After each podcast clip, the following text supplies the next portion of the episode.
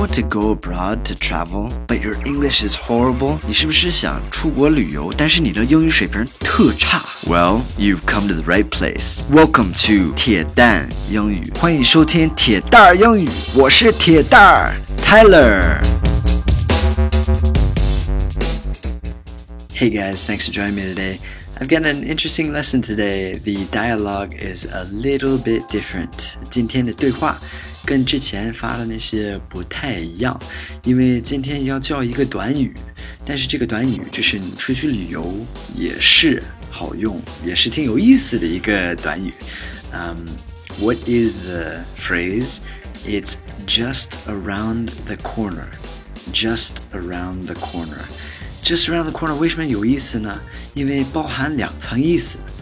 那第一层意思就是就在拐角 ，It's just around the corner，就是真实的就是在自伤的意思。It's just around the corner，你往前走，拐个角，就是在那。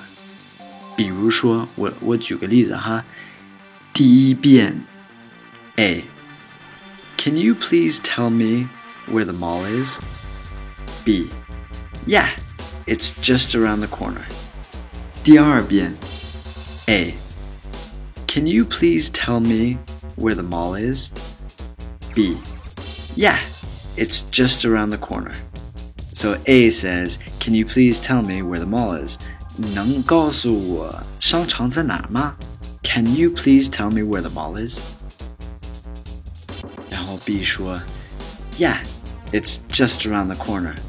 没问题。就在拐角那块儿，Yeah, it's just around the corner. OK，然后 还有一个意思，那是什么意思呢？那就是马上来了，马上到了那个意思。比如说，第一遍，A. When's Halloween? B. It's just around the corner. 第二遍，A. When's Halloween? B, it's just around the corner. 所以 A 那个意思 ，When's Halloween？万圣节是什么时候？When's Halloween? B, it's just around the corner. 马上来了，它马上来了。It's just around the corner. Okay, so just around the corner，你出去旅游的时候也可以用，对吗？It's just around the corner. Hope you found this episode interesting.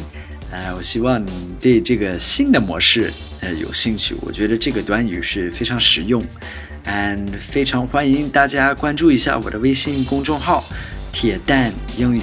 铁蛋英语。All right, thanks for listening today, guys. Have a great day. I'll speak to you on the next one. Bye bye.